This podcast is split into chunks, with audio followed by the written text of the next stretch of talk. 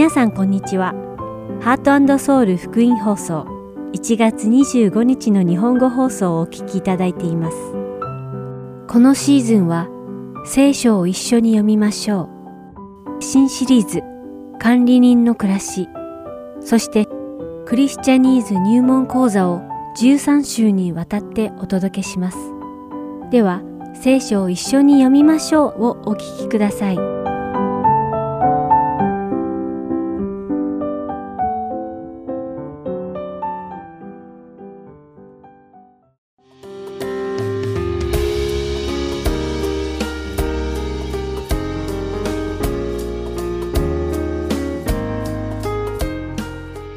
皆さんこんにちは。聖書を一緒に読みましょうのお時間です。お相手はダイヤモンド優子がお送りします。突然ですが質問です。あなたは最初にいろいろ考えてから行動に移すタイプですか？それとも思ったら何でもすぐ行動するタイプでしょうか？例えば YouTube などの動画を見るとき、あなたは単に動画を見たいから見ますか？それともあなたが YouTube 動画を見るのは何かそこからヒントなどを得ようと思って見るからですか？今皆さんは私の質問を聞いて誰が動画を見るときそんなこと考えるかしら？何でも見たいと思うものを見るに違いないじゃないと思っているかもしれません。おそらくほとんどの人が何かをするときあまり深い考えを持たずに行動しているかもしれません。私たちは通常自分がしたいと思うことを行動するからです。私たちは見たいと思うから動画やテレビを見るし、食べたいと思うから食べ物を食べます。しかし、このような行動パターンは時に大きな後悔をもたらすことがあります。というのも、このような行動パターンは私たちに本当はするべきでないことをさせてしまう危険性があるからです。皆さんは、ああ、どうして私はあんなことをしてしまったんだろう。もしこうなることが分かっていたら、絶対あんなことしなかったのに、と後悔したことはないですか？きっと多くの人が一度はこのような思いをしたことがあるのではないでしょうか。ピリピ人への手紙第4章8節には、最後に兄弟たち、すべての真実なこと、すべての誉れあること、すべての正しいこと、すべての清いこと、すべての愛すべきこと、すべての評判の良いこと、その他徳と言われること、賞賛に値することがあるならば、そのようなことに心を止めなさい。とあります。つまり、私たちが何かをしようとするとき、私たちがしようとしていることが真実なことか、誉れあることか、正しいことなのか、清いことなのか、神様の目に愛と映ることか、評判が良く尊敬に値することかを考えた上で行動するように書かれているのです。そうすれば、私たちはしてはいけないことをすることに歯止めが効き、後で後悔することがなくなるのです。つまり、神様に褒めていただける良いクリスチャンとしての人生を生きることができるのです。皆さんはいかがですか？ピリピ人への手紙4章8節の御言葉に沿った暮らしをしてみたいと思いませんか？皆さんが神様に喜ばれ、また神様から褒めていただける忠実で正しく純潔なことだけを考え行動して生きていけるようにお祈りいたします。父なる神様、私たちがいつも正しく純潔かく忠実で賛美に値することを考え、神様の子供として生きていけるように導いてください。イエス様の皆によってお祈りします。アーメン。それでは、ピリピ人への手紙4章をお読みして、今日の聖書を一緒に読みましょう終わりたいと思います。そういうわけですから、私の愛し慕う兄弟たち、私の喜び、冠よ。どうかこのように主にあってしっかりと立ってください。私の愛する人たち。ユーオデヤに進め、スント家に進めます。あなた方は主にあって一致してください。本当に真の協力者よ。あなたにも頼みます。彼女たちを助けてやってください。この人たちは命の書に名を記されているクレメンスやその他の私の同労者たちと共に福音を広めることで私に協力して戦ったのです。いつも主にあって喜びなさい。もう一度言います。喜びなさい。あなた方の寛容な心をすべての人に知らせなさい。主は近いのです。何も思い煩わないで、あらゆる場合に感謝を持って捧げる祈りと願いによって、あなた方の願い事を神に知っていただきなさい。そうすれば、人のすべての考えに勝る神の平安が、あなた方の心と思いをキリストイエスにあって守ってくれます。最後に、兄弟たち、すべての真実なこと、すべての誉れあること、すべての正しいこと、すべての清いこと、すべての愛すべきこと、すべての評判の良いこと、その他徳と言われること、賞賛に値することがあるならば、そのようなことに心を止めなさい。あなた方が私から学び、受け、聞き、また見たことを実行しなさい。そうすれば、平和の神があなた方と共にいてくださいます。私のことを心配してくれるあなた方の心が、この度ついに蘇ってきたことを私は主にあって非常に喜びました。あなた方は心にかけてはいたのですが、機会がなかったのです。乏しいからこういうのではありません。私はどんな境遇にあっても、満ち足りることを学びました。私は貧しさの中にいる道も知っており、豊かさの中にいる道も知っています。また、悪ことにも飢えることにも富むことにも乏しいことにもあらゆる境遇に対処する秘訣を心得ています。私は私を強くしてくださる方によってどんなことでもできるのです。それにしてもあなた方はよく私と困難を分け合ってくれました。ピリピンの人たち、あなた方も知っている通り、私が福音を述べ伝え始めた頃、マケドニアを離れて行った時には、私の働きのために物をやり取りしてくれた教会は、あなた方の他には一つもありませんでした。テサロニケにいた時でさえ、あなた方は一度ならず二度までも物を送って私の乏しさを補ってくれました。私は贈り物を求めているのではありません。私の欲しいのはあなた方の収支を償わせてあまりある霊的祝福なのです。私はすべてのものを受けて満ち溢れています。エパフロデトからあなた方の贈り物を受けたので満ち足りています。それは香ばしい香りであって、神が喜んで受けてくださる供え物です。また私の神はキリストイエスにあるご自身の栄光の富をもって、あなた方の必要をすべて満たしてくださいます。どうか私たちの父なる神に見境がとこしえにありますように。アーメン。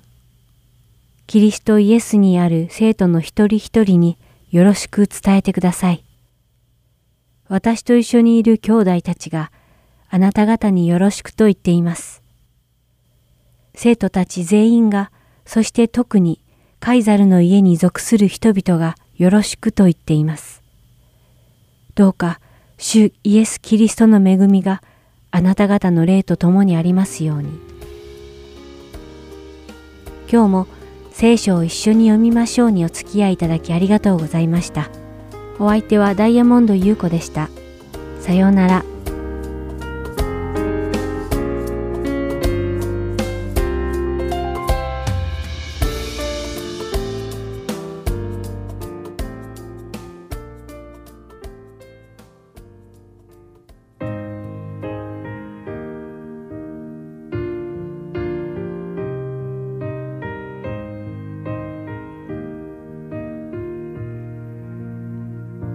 Shoot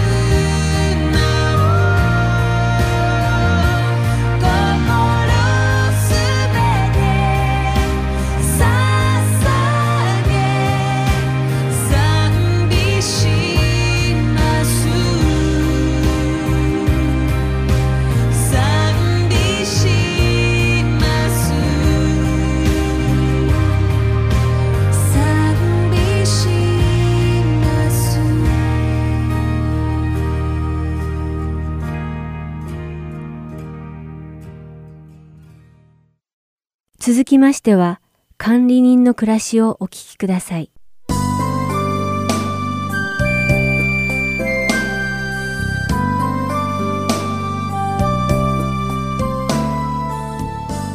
皆さんこんにちは。管理人の暮らしの時間です。お相手は横山まさるです。今日も皆さんと一緒に神様が私たちクリスチャンに委ねてくださった地上のすべてのものをどう管理していけばよいのかを聖書の御言葉を通して学んでいきましょう。イエス・キリストを信じてクリスチャンになるということはいろいろな意味を含んでいます。まずその人の本質と価値観が変わってしまったことを意味します。またその行動も変わりその人の未来が死から生に変わるのです。コリント人への手紙第2の第5章17節には誰でもキリストのうちにあるならその人は新しく作られたものです。古いものは過ぎ去って見よすべてが新しくなりました。と書かれているからです。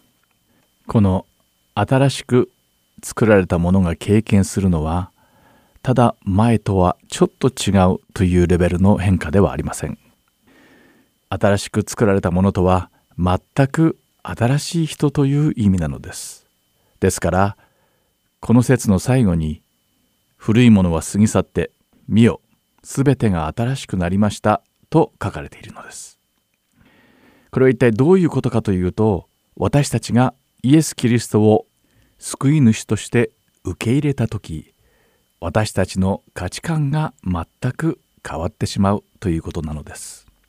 そしてその新しい価値観によって行動もまた変わっていくのです。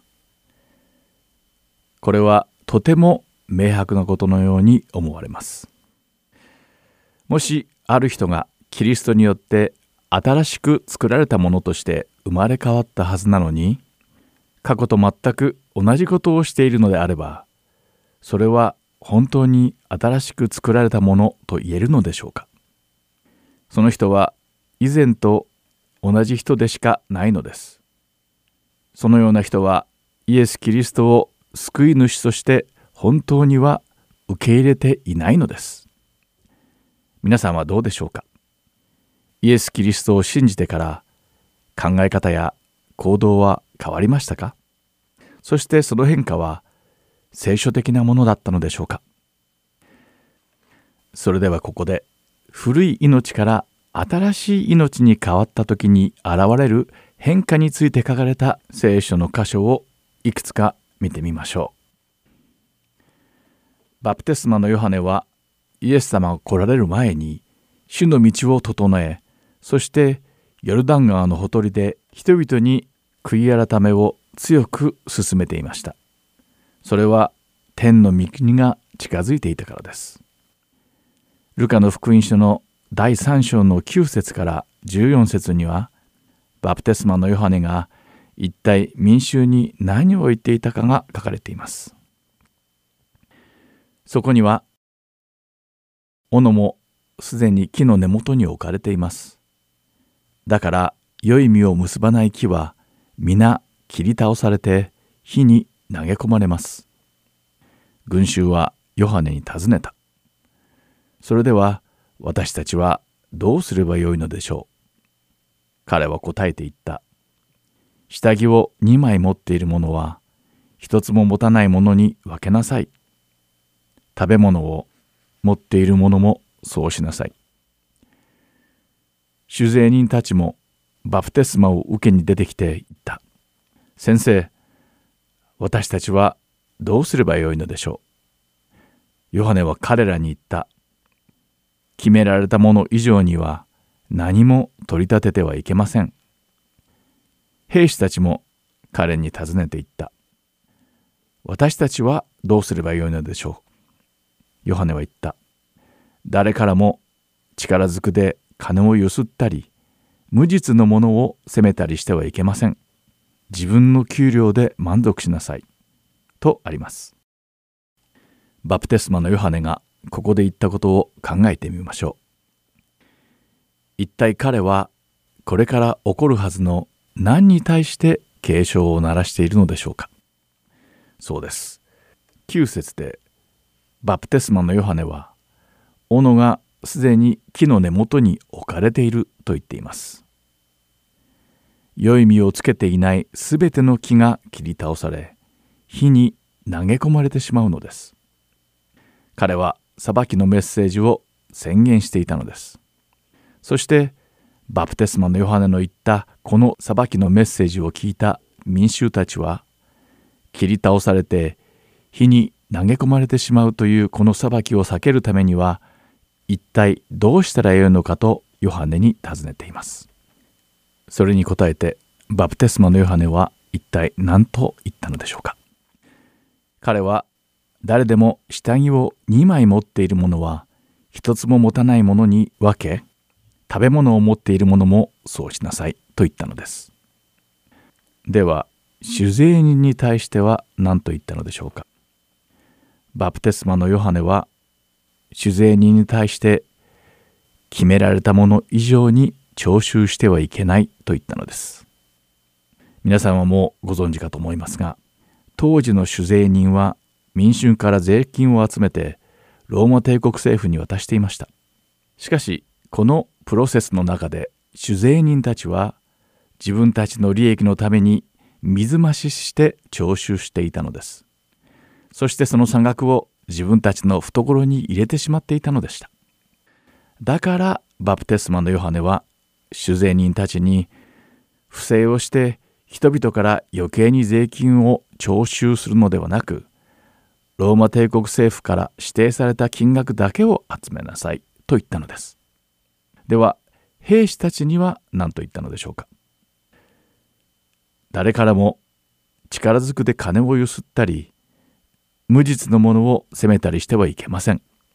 自分の給料で満足しなさいと言ったのです。これらの助言を通してバプテスマのヨハネは人々に一体何を伝えたかったのでしょうかそうなのです。必要以上のものを欲するな欲を書いてたくさん取ろうとするなと言っているのです。そして自分が今持っているもので満足しなさいと諭しているのです。それは一体なぜでしょうかというのは裁きの日に切り倒されて火に投げ込まれることを避けるために他なりません。つまり欲を書いて人を騙したり脅迫して奪い取ったり独り占めしたりもっと欲しいと不満を漏らして決められた額より多く取ってしまうと切り倒されて火に投げ込まれてしまうと言っているのです。この切り倒されて火に投げ込まれてしまうものとは救われていない人たちを指しています。バプテスマのヨハネの言葉から救われているものと救われていないものの違いが分かっていただけたでしょうか。そうです。救われていない者たちは欲深いのです。今持っているものにも満足せずもっともっと多く財産を増やそうとするのです。必要以上に集めようとするのです。そしてそれを独り占めして他人に分け与えることをしません。皆さんは自分をこのバプテスマのヨハネが述べている救われた者の基準に照らし合わせてみた時救われていると言えますか？もしそうでないのならそれは深刻な問題です。皆さんもよく知っている酒税人ザーカイはイエス・キリストを通して救われ考え方や行動が突然全く変わってしまいました。そしてそれは一体どんな変化だったのでしょうか。ルカの福音書の第19章の8節から10節にはところがザーカイは立って主に言った。主よご覧ください。私の財産の半分を貧しい人たちに施します。また誰からでも私が騙し取ったものは4倍にして返します。イエスは彼に言われた。今日救いがこの家に来ました。この人もアブラハムの子なのですから。人の子は失われた人を探して救うために来たのです。とあります。ルカの福音書の第19章の2節でザーカイは酒税人の頭で金持ちだったと紹介されていますこれを読んだだけでこのザーカイがどのように私服を肥やしたのかがわかります。当時の酒税人は罪人の代表だと言われておりその中でもザーカイは酒税人の頭だったのですしかしイエス様が来られてザーカイの名を呼び彼の家に滞在されたのです。そしてザーカイは変わりました。では一体どのように変わったのでしょうか。それまでのザーカイは罪人と呼ばれ同じユダヤ人である仲間たちから不正に多くの税金を集めて私腹を肥やしていたのです。自分の財産に満足しておらずさらに多くの財を求めていたのです。しかし突然ザーカイの富に関する価値観が激変してしまいました。自分の財産にしがみつくのをやめたのです。そして自分の財産の半分を貧しい人に寄付するとまで言い出したのです。また自分がかつて騙し取った金額の4倍を騙し取った相手に返すとも言っています。バプテスマのヨハネが言った救われた者が取る行動のすべてがこのザーカイに起きたのです。つまりザーカイは来るべき裁きの時に切り倒されて火に投げ込まれてしまう運命から救われたものとなったということなのです。そしてザーカイが主イエスにこのことを言った時に主イエスは一体何と答えられたのでしょうか？それはルカの福音書の第19章の9節に書かれたイエスは彼に言われた今日救いがこの家に来ました。この人もアブラハムの子なのですから。という一節に出ています。これこそが救いの恵みなのです。天の御国の神聖なものを見るようになった人はやがては朽ち果ててしまうこの世のものに対する欲が喪失してしまうのです。それは救われた人たちがこの世のものよりもはるかに優れていてもっと大切で価値があるものを見つけてしまったからなのです。私は時折道端に段ボールを敷いて新聞紙にくるまって寝ているホームレスを見かけます。段ボールや新聞紙で少しでも風や寒さを防ごうとしているからでしょう。もし私がそういう状況に置かれたらきっとたくさんの段ボールや新聞紙を集めて回ることと思います。たくさんあればいざという時に役に立つと思ってしまうからです。でももし次の日の晩からとても素晴らしい屋敷にずっと住めることになって美味しい食事と温かい毛布があることが分かっていたならどうでしょうか。まだ段ボールや新聞紙を集めたりゴミ箱を漁って明日食べるための食べ物を探したりするのでしょうか。きっとそうすることをやめて今晩の空腹を満たすだけの食べ物と寒さをしのぐのに必要な分だけを拾うだろうと思います。だって明日からはもうそれが必要なくなることが分かっているからです。そしてその余計なものは逆に重荷となってしまうのです。明日どこかに捨てなくてはならないからです。そうとなればきっとその余計に集めた食べ物や新聞紙や段ボールは誰かにあげてしまうのが一番です。このように救われると富に対する考え方が変わってしまうのです。あなたは救われて富や物欲に関する価値観が変わりましたか？バプテスマのヨハネの言っている状態になっているのでしょうか？皆さんがそうなっていることを願っています。ではまた次回。管理人の暮らしでお会いしましょう。お相手は横山まさるでした。さようなら。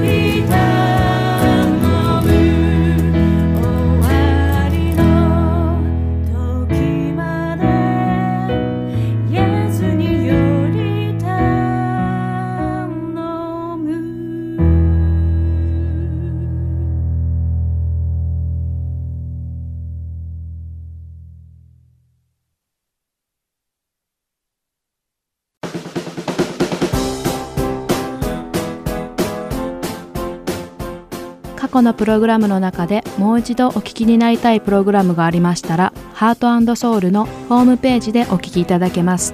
ウェブサイト www.heartandsoul.org をご検索の上、Listen と表示されている視聴ボタンをクリックした後、スペシャルプログラムを開いていただければ、ご記号のプログラムをお楽しみいただけます。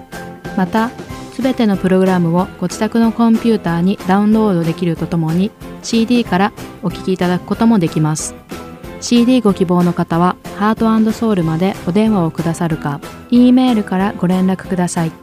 電話番号は602-866-8999 E メール heartand seoul.org アットマーク gmail.com までご連絡ください。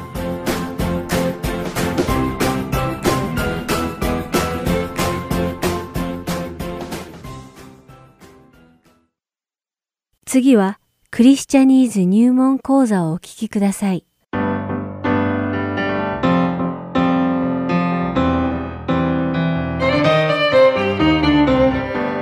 皆さんこんにちは。クリスチャニーズ入門講座の時間です。お相手は関恵子です。今日もクリスチャン独自の言葉、クリスチャニーズについて学んでいきましょう。さて、今日取り上げるクリスチャニーズは、インマニュエルです。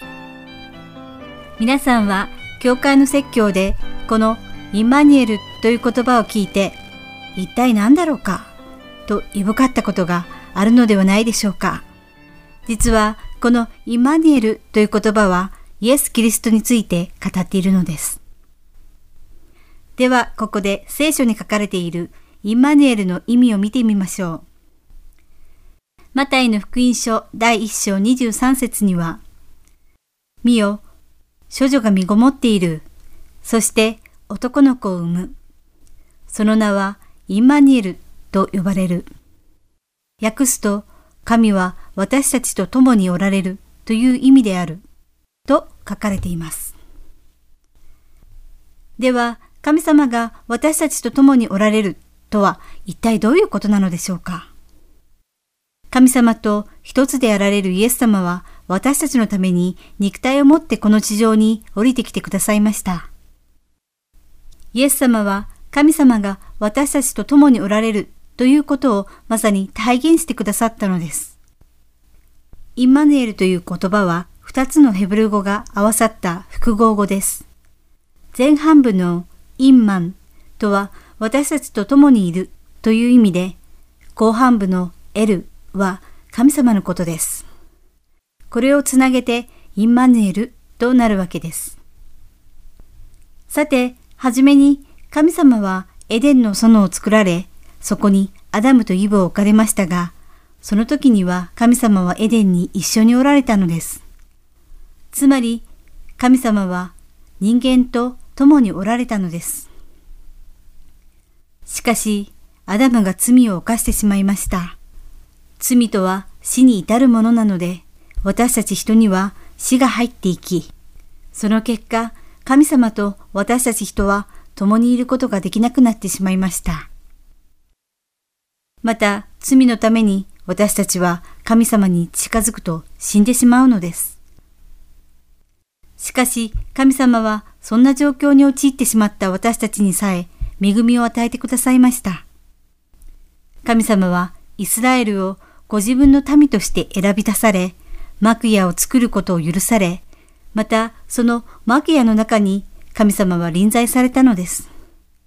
ここで言う幕屋とはテントのことで、移動式簡易神殿とでも言えばよいのでしょうか。イスラエルの民は荒野をさまよっている間、その中で生贄を捧げていました。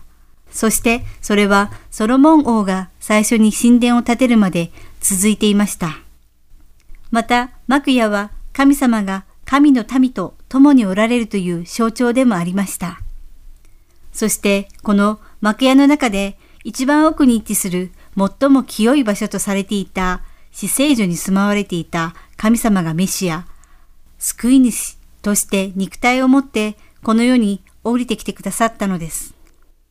その方がイエス・キリストなのです。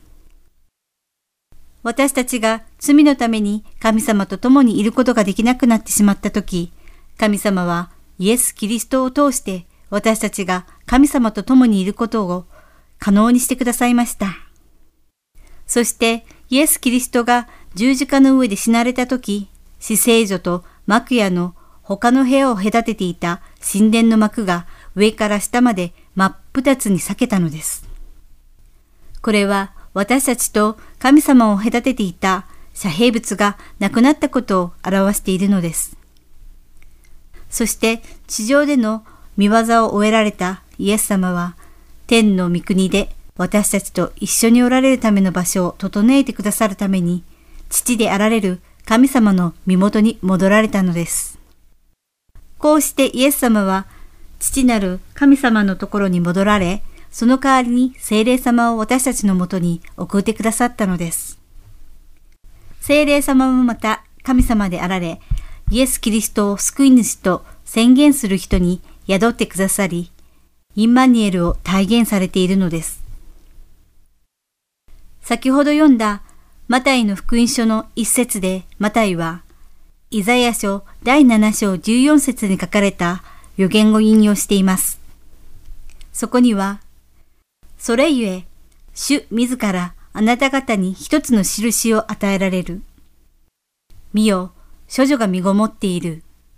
そして男の子を産み、その名をイマニエルと名付ける。と書かれています。聖書ではここで初めてインマニュエルの存在に関する予言がなされています。イザヤ書が書かれた当時は、イスラエルの民は周りの国々から苦しめられていたとても辛い時期でした。そんな苦難の時期に神様はインマニエルの到来を予言されたのです。当時のこの約束はイスラエルの民にとって苦しみから解放されることを意味し、また700年後にイエス様を通して神のために起こる永久の救いを象徴しているのです。これがイマニエルなのです。さて、皆さんは現在何か困難を経験してはいないでしょうか？失望や絶望に陥ってはいませんか？でも思い出してください。今、イマニエルが私たちと共におられるのです。主が私たちを困難から解き放ってくださり、裁きの日には私たちと永久に共に過ごすことができるように私たちを救ってくださるのです。私たちが皆、主はイマニエルであられることを改めて認識し、神様により近づくことを求めるようになれることを願っています。では、また次回、クリスチャニーズ入門講座でお会いしましょう。お相手は関係子でした。さようなら。